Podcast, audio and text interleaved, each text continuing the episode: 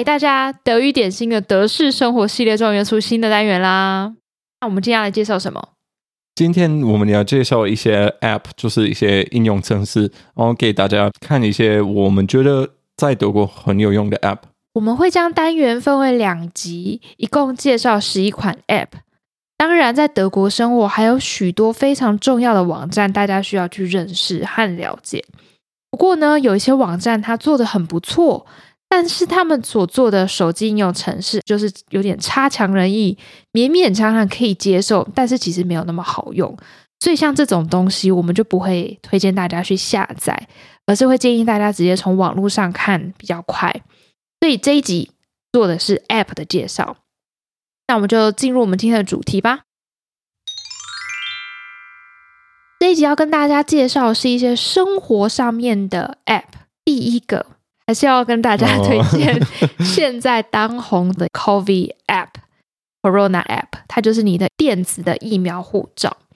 有这个东西会很方便，因为目前德国算是一个开放状态，就是没有封城了，大家都可以做非常多的活动。你可以进去图书馆，你可以进去音乐厅、参观博物馆之类的。那进入这些公共的室内场所，通常基本上是全部啦，都是要被要求你要给他们看你的疫苗接种的记录，就是你要完成疫苗接种，你才可以进去。大家会把疫苗接种的一些记录存在这个 App 里面，在进入这些场所的时候，就会有现场的人员会看你有没有这个 QR code。然后还有看你的时间，最后一剂疫苗是在什么时候打完，是不是符合可以入场的一个资格？这样子，因为嗯，其实打完第二剂疫苗要等两个礼拜，对，那个东西保护才生效。所以其实，在 COVID Pass 里面，他们都会记录你最后一剂的疫苗是什么时候打的，那你这个 QR code 是不是已经可以用了？这样子。如果不能的话，你可能还要再给他看一下你过去四十八个小时的快筛的阴性证明，这样你才可以进去这些公共场所。对，那这个 COVID Pass 其实很方便的，是因为你不需要把黄色的那一本那个疫苗的护照带在身上，因为很容易弄丢。那如果有这个 QR Code 的电子护照的话，其实就蛮方便的。我觉得对德国来说，本来我们是一个电子化没有那么快的国家，嗯，然后我们现在就有那个疫苗护照，我觉得还蛮好的，就是蛮快的。对，嗯、就想不到大家都可以接受哎、欸。对啊，对啊，它也是蛮好用的。你只要点进去那个 Corona App，然后就会有那个疫苗护照，然后你就直接可以给大家看你的 QR code。嗯哼，那我问一下，这个东西其实是不是可以在欧洲通用的？对对对，那个也是一个很好的一个优点，它就是全欧洲都可以用。嗯，你在德国做一个 QR code，然后不管你要去哪里旅行，如果是欧洲内的话，嗯、你都可以用这个。OK，所以等于说你坐飞机啊、嗯、搭火车啊，只要经过边界的时候，嗯，就是他会检查这样子。对，哦，可是你。我们聊聊一下，我们这次我们这次去克罗埃西亚玩，然后我们是开车 去，因为不想要搭众，就是搭那种大众交通运输工具，就是我们开车去。然后其实经过了非常多的边界，嗯，经过几个国家，奥地利、奥地利、斯洛维尼、嗯，斯洛维尼亚，嗯，然后克罗埃西亚，克罗埃西亚，对对，没有人看我们的这些东西，他们全部都没有看，没有一个人在看。对呀、啊，而而且你知道那车流量有多少吗？所以基本上大家还是要。口罩戴好了，勤洗手，还是要小心。嗯嗯、所以它操作界面方便，适用于整个欧盟地区。我个人的经验呢，我是这样子的，就是我两剂疫苗都是在德国打的，然后我是去诊所打。那打完第二剂的时候，我的医生就直接问我说要不要 QR code 这样子。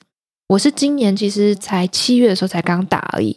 所以那时候其实已经那个 app 已经蛮成熟的，就是大家已经在用这样，他就直接给我两张 QR code 的纸，那一个是第一季的，一个是第二季，那我两张都要把它扫描进去我这个 app 里面，其实还蛮简单的。那你呢？你是怎么做的？我我是去诊所，然后我打 Johnson Johnson，所以我只有打一剂，嗯，只有去一次。然后那一次，他们其实也没有给我什么 QR code，可是在我那个疫苗护照，他们就贴了一个贴纸。然后后来我要去药局，在药局给他们看那个疫苗护照，然后他们就会给我 QR code，然后那个 QR code 我可以在手机里面扫描。OK，所以都还蛮方便的。好，第二个要介绍给大家的生活上的 App，也是现在非常实用的一个东西，对我来讲还蛮新的。我认识它不到一个月吧，它叫做 Luca App。那这个东西呢，也是跟很讨厌的 COVID-19 有关系。它其实就是德国的实名制 App，就是你进入公众场所，你除了要给他看你的疫苗护照或者是检测证明之外，你还要实名制。那我是这样，我就在一个月前我就下载这个 App，然后上网填一些自己的基本资料，呃，联络方式之后呢，很简单，你就可以在很多地方扫描 Luca App 的 QR code。比如说上次去餐厅，对啊，我们去游泳池也有，哦，游泳池也有，对，图书馆也是，嗯，那你就在现场扫描它的 QR code 之后，你的那个 App 它就会自己开始计时。我就是你这个人现在已经在这个地方，它就帮你计时。你要离开的时候，你再把那个计时器关掉，那就结束了。如果你有开定位系统的话，在你离开那个位置的时候，它就会自己帮你关闭了，也是还蛮方便的。嗯，OK，那因为这个 app 蛮新的，所以我想说带大家一起读一段这个 app 在网站上的简介，然后顺便和大家一起补充一些德文的字汇啦。Mit der Luca App kannst du deine Anwesenheit in einem Restaurant, einer Bar oder bei einer Veranstaltung ganz einfach dokumentieren. Du musst dir keine Sorgen machen, was mit deinen Daten passiert. Veranstalterinnen und Betreiberinnen können sie nicht auslesen. Nur das Gesundheitsamt kann deine Kontakthistorie anfragen und entschlüsseln. OK，好，那我们来带大家看一下在讲些什么好了。第一句，Mit der Luca App kannst du deine Anwesenheit in einem Restaurant, einer Bar oder bei einer Veranstaltung ganz einfach dokumentieren. 它的翻译就是使用 Luca App，你可以轻松的记录你在餐厅、酒吧还有活动的出席记录。然后呢，这里我们想带大家来认识一个比较重要的单字，叫做 Anwesenheit。Die Anwesenheit 是什么意思？它的意思就是出席。就像你参加活动的那个出席，或者是去上课出席，对对对，老师都会看，就是大家的出席嘛。嗯哼，嗯，那比较少人出席的话，你们就会说 niedrige Anwesenheit。那比较多人呢？hohe Anwesenheit。哦，就是高的出席的。对对对对。OK，那跟出席率是不一样的字，对不对？是不一样的字，可是一样的意思。一样的意思。嗯，OK。我记得我比较常常听到的词是一个形容词，它叫做 Anwesend。就是它可以当名词，就是 Anwesenheit，但其实它也可以当形容词，就是 Anwesend。比如说，如果你想说我昨天没有出席，你就可以说 Ich war gestern nicht anwesend。然后我们刚刚在那个句子还有看到 dokumentieren，dokumentieren 的意思就是记录。下一个句子是 Du musst dir keine Sorgen machen, was mit deinen Daten passiert。 他的意思就是说，你不需要担心。Du musst dir keine Sorgen machen。其实这句很常听到，你可以告诉你的任何一个身边的人，就是啊，不用担心呐，Leben 欢乐啦，就可以说 Du musst dir gar keine Sorgen machen。这句话后面就写 Was mit deinen Daten passiert。他意思就是说，不用担心你的个人资料会有出什么问题。能就是出问题嘛，嗯，那就是告诉你说这个 app 是很安全的。OK，下一句呢？Veranstalterinnen und Betreiberinnen können sie nicht auslesen. Nur das Gesundheitsamt kann deine Kontakthistorie anfragen und entschlüsseln. 啊，这整句的意思就是说，主办单位还有营运单位，那这两个单位他们是没有办法读取你的资讯。那只有谁可以读你的资料呢？只有 Gesundheitsamt 卫生局，他们才可以请求获得你的联系资料。刚刚以上那段文字用这样听的可能不是非常清楚，那我们推荐大家去看我们的 Medium，我们会把整段文章还有翻译内容重要的一些单字，我们全部都放在 Medium 的文字档里面，欢迎大家去看。那其实这个 App 呢，我有使用过，有一次。闹了一个小小小小的乌龙，不过没什么太大问题。就是我去餐厅吃东西，然后就打开了那个 app，结果呢，那一天就吃的很开心，然后就回家啦。然后大概五个小时过后，我的手机就问我说：“我手机那 app，它就说。”你还在餐厅吗？已经五个小时了，就是我吃完忘记把那个 app 的计时器关掉，可能是那个餐厅要打烊了，才发现哎，怎么还有人在这？对啊，这个很多人都会遇到这个问题，完全忘记啊。嗯，对。如果你你有把那个 GPS 关掉呢，就很容易会遇到这个问题。嗯哼哼，对，没错。好，下一个，下一个由我介绍。那个 app 叫做 Splitwise，它就是一个分账 app。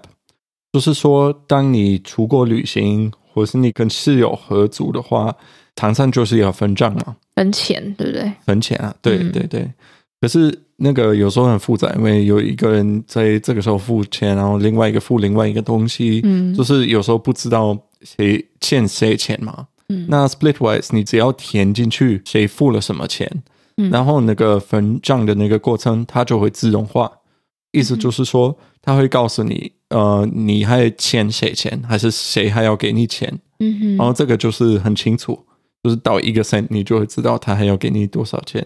我就觉得这个如果跟朋友们出去是蛮方便的。对，因为我觉得它最方便的一件事情就是，譬如说我今天付了一个东西的钱，还可以登记说这个东西是有多少人参与的。嗯啊，假设今天我们譬如说我们上次一起出去，嗯，那大概有七个人，可是呢，有另外两个人他并没有跟我们一起吃这一顿晚餐，那那两个没有吃到的，他们就不需要付这摊钱。我觉得这个清楚很多。对对对，我知道你们台湾人比较有那种啊、哦，我请客的那种文化，啊、可是德国人就没有，我们都会想要分得很清楚。小气。就是文化差别嘛。对，对啊。我们我我们为了请客，有时候还会抢来抢去。哎，对，我们不会抢。你如果说你请客，我就给你请啊。可是我说实在的，我真的觉得分清楚的友谊会比较长久。嗯，因为其实你虽然就是你会常看到，就是在台湾有很多人请客，请来请去，可是你没有办法保证每一次请客的钱都差不多。对啊，就你会请的比较不好，人家就觉得哎，对啊，对啊，这次怎么？吃这个？你看啊，你用 Splitwise 你就没有这个问题。所以我才会说，其实如果把钱这种东西要分的比较清楚一点的话，嗯哼，就比较不会造成一些不必要的误会，这样子。对对对，就蛮有用的。我也不是每次跟朋友出去就会用它，可是如果是比较长一段啊，一个礼拜、两个礼拜。你根本就会忘记谁谁付什么东西。那这个时候，我们一开始就就开一个那个 Splitwise 租群，嗯、然后谁付什么就填在里面。旅行过了，我们就再分啊。嗯，嗯，就很好啊。还有一个优点就是，那个 Splitwise 它可以自动的结算不同的货币单位。就是说，就算我们现在大部分的国家都是欧元嘛，可是，嗯、呃，假如你去瑞士，他们的钱是不一样的，他们有那个 Schweizer Franken。嗯哼。Splitwise 它就可以帮你把这个转换成欧元嘛？嗯哼，它就帮你换算。还有我记得就是它有个功能，它就是如果你要欠某个人的钱的话，那它就会寄 email，对啊，它就会给我 提醒，哎、欸，钱钱要还呐、啊，这样子。对，嗯、所以其实算是一个蛮蛮不错的一个 app，嗯，推荐给大家。下一个我要介绍一个也是属于生活的一个 app，叫做 Doctolib。我查了一下他的资料，他大概在二零一三年的时候就已经建立了，可是我到今年才认识他，因为啊，今年其实一直到六七月的时候，我们一直在等疫苗中心可以给我们一个日期可以去打疫苗，但一直都等不到，因为其实也是很满。那 Facebook 的德国台湾同学会上就有很多人推荐这个 App，我也用它非常成功的预约到我的疫苗。后来我就稍微研究了一下这个 app，其实我发现它其实还蛮好用的，因为它里面的资料非常清楚，包括你想找哪一位医生看哪一个部分的，譬如说喉咙痛，或者是鼻子不舒服，或者是耳朵耳鸣，反正它分门别类非常的仔细，那你就可以点选之后，你再看看哪一个医生。有什么时段是有空，所以他其实省去掉一通电话这个过程，也不会造成一些不必要的误会。譬如说，可能人家跟你说下午五点，那你听成晚上七点，或是早上七点这种东西，因为他可能会说 siebzehn Uhr，嗯，或是他有时候会讲一些日期，然后你可能就是会错意这样子，因为其实德国数字有时候你要稍微仔细听，因为它会反过来念，譬如说二十五，它会念成 fünfundzwanzig，就是他会先把五先念完，然后再念二，所以有时候这种东西就是会有点麻烦，对语言比较不熟的人会有点麻烦。你有用过吗？我只有找疫苗的时候，我有用过，就是找一个可以打疫苗的日期的时候，我有用过。可是我觉得我以后应该是会用，因为有时候像你说的，你需要比较这种比较特别的医生，嗯，那你就可以直接上那个 Doctor 在那边找。我觉得尤其是大城市应该蛮有用的。我有稍微看一下，像 Frankfurt 那边的，其实还蛮多间。对呀的。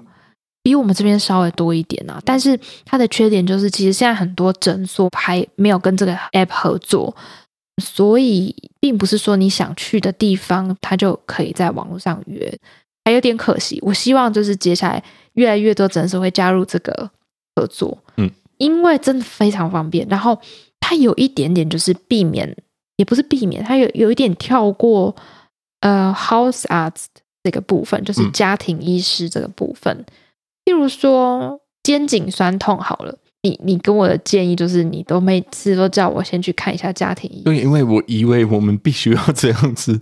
我以前就是不管你有什么病，你都先会去看家庭医师，然后他会告诉你，哎，你要去看什么？嗯，我都不知道我们可以这样子，就是直接跟眼睛的医生说，哎，我要去你的诊所。可以耶。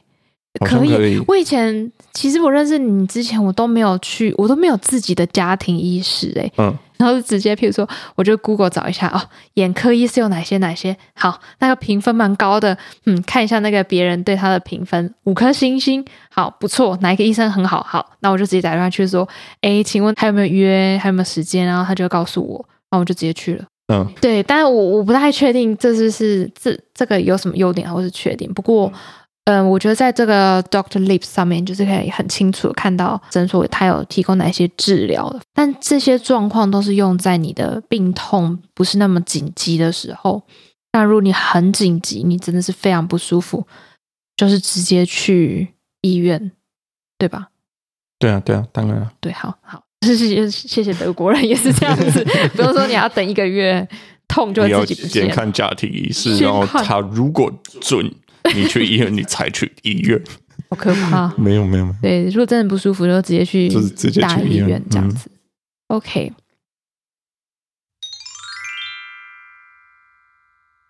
好，下一个是我最喜欢的 eBay Kleinanzeigen。eBay eBay Kleinanzeigen 是什么呢？它就是一个买卖的平台，就是说你用过的东西、二手的东西可以买，也可以卖。嗯，就是你可以在那个 app 上面找你想买什么东西，然后它就会有。可是它真的什么东西都有，嗯、就是从小东西瓶子啊、花盆到车子、房子都有。嗯，对。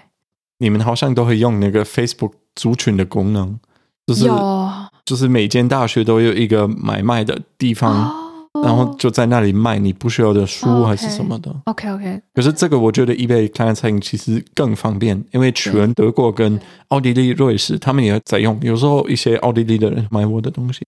eBay Kleinanzeigen 不错的东西就是它可以设定你家以外多少范围。譬如说，好，我们现在想找一个一个沙发，或者是想找一个柜子，柜子好了。嗯那我就是可以设定，我想开车开多远去搬，呃，五十公里，然后在这个范围里面有没有我想要的东西？嗯，对对对，没错。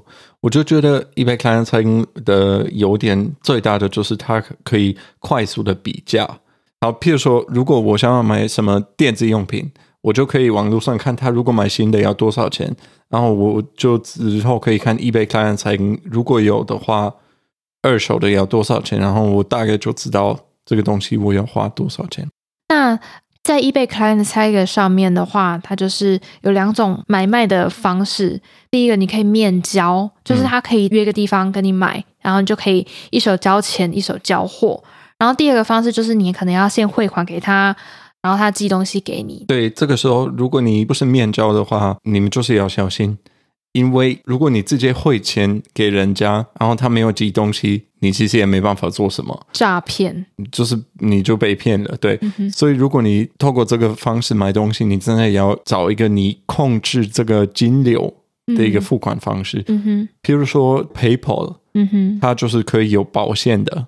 然后如果对方没有给你东西，他们就会还你钱。你就是要要走这种路。嗯哼哼，因为其实我在网络上也看过人家被 eBay 开了财个的人骗，嗯，所以第一个要小心诈骗，然后再来我自己的经验就是，你尽量避免留下你的手机。曾经我在早上十点的时候就接过一通电话，就是他接起来就一直喘气，然后我就觉得蛮不舒服的，嗯，后来后来我就把我电话号码资料删掉，然后就没有出现过这种电话了，嗯嗯嗯。嗯对啊，这个时候也有说，我觉得如果是女孩子，然后你是面交，如果是家里一些比较比较大的东西，像柜子、沙发，然后有人来你家，最好就是你可以找一个朋友也来你，就是陪你一起陪你一起交这个东西，可能会比较安心。我觉得不管是什么性别，我觉得如果你比较担心自身安全的人，嗯。那最好要么就是你有室友也在家，不然就是找一个朋友陪你一起在家，这样子其实会避免掉一些比较不安全的事情发生。对对对，我是还没有遇过，可是好像也会有，所以当然就是要小心。对啊，网络购物本来就是都要小心这些事情了，但是它就是方便了。我曾经也听过，就是有台湾的朋友他们带台湾的一些。